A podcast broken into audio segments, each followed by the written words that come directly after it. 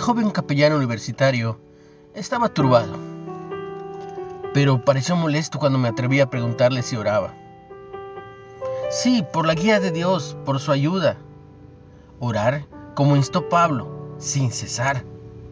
En respuesta confesó, no estoy seguro de seguir creyendo en la oración o en que Dios escucha. Simplemente mira a tu alrededor. El joven líder estaba construyendo un ministerio con su propio esfuerzo y lamentablemente estaba fracasando. ¿Por qué? Porque rechazaba a Dios. Jesús, como la piedra angular de la iglesia, siempre ha sido rechazado, empezando por su propio pueblo. Velo en Juan 1.11. Hoy, muchos siguen rechazándolo, esforzándose para construir su vida, su trabajo e incluso las iglesias sobre cimientos menores sus propios planes, sus sueños y otros terrenos poco confiables.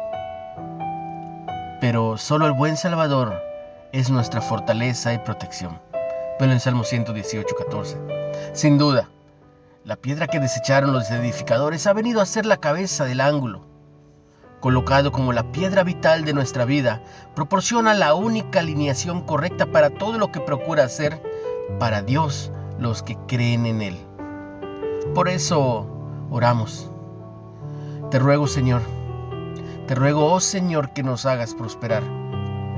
Ahora, el resultado, bendito el que viene en el nombre del Señor. Demos gracias a Dios porque es fuerte y bueno. Una reflexión de Patricia Raimo. ¿Qué sueño o planes tienes mientras edificas para Dios? ¿Cómo puedes poner a Cristo como la piedra angular de tu plan, construyendo para Él? Jesús, solo en ti puedo permanecer firme.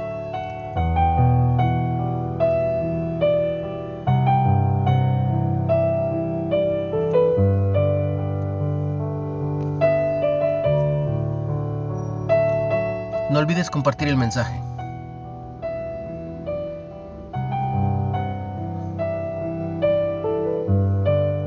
Pido a Dios que nos dé sabiduría, inteligencia y prudencia.